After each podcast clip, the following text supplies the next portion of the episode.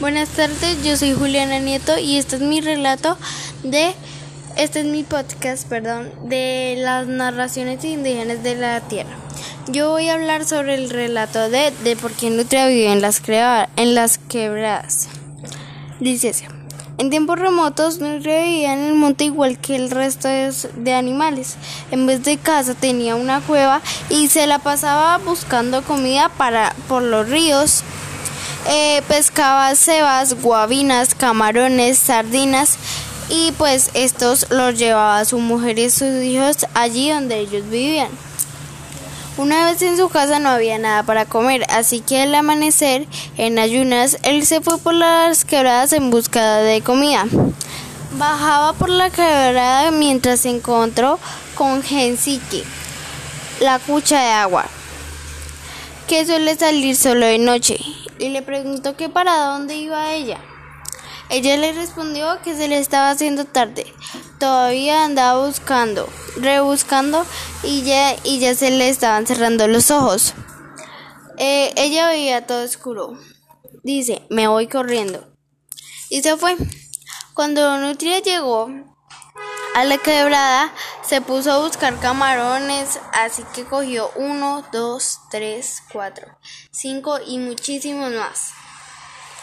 Tenía tenía ya cuando una señora anciana vino hacia él y le dijo, ¿por qué acostumbras a pescar tanto en la orilla del río? Como sigas así, la madre de agua se adueñará de ti y se quedará él en las quebradas y no va a poder ver a su familia otra vez. Nada más de decir eso, la anciana se desapareció y Nutria le dio mucho escalofrío, así que se fue corriendo a su casa. Tan rápido corrió que llegó desmayado donde su familia. Su mujer le preguntaba por qué iba así, pues él no podía ni hablar de tantos nervios que tenía. Por la tarde se fue recuperando poco a poco, pero al anochecer la madre agua llegó a su casa y se los llevó a él y a toda su familia. Muchas veces este es mi relato porque Nutria vive en las quebras.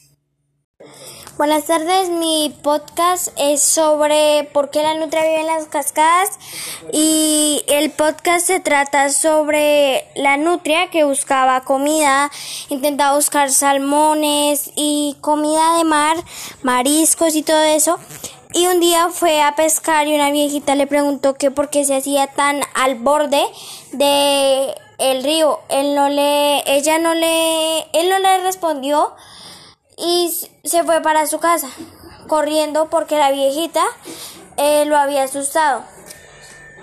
Entonces la, la viejita le dijo que mm, lo iba, la madre selva lo iba, la madre agua lo iba a llevar y por la noche él estaba durmiendo y su familia y se la llevó la madre agua.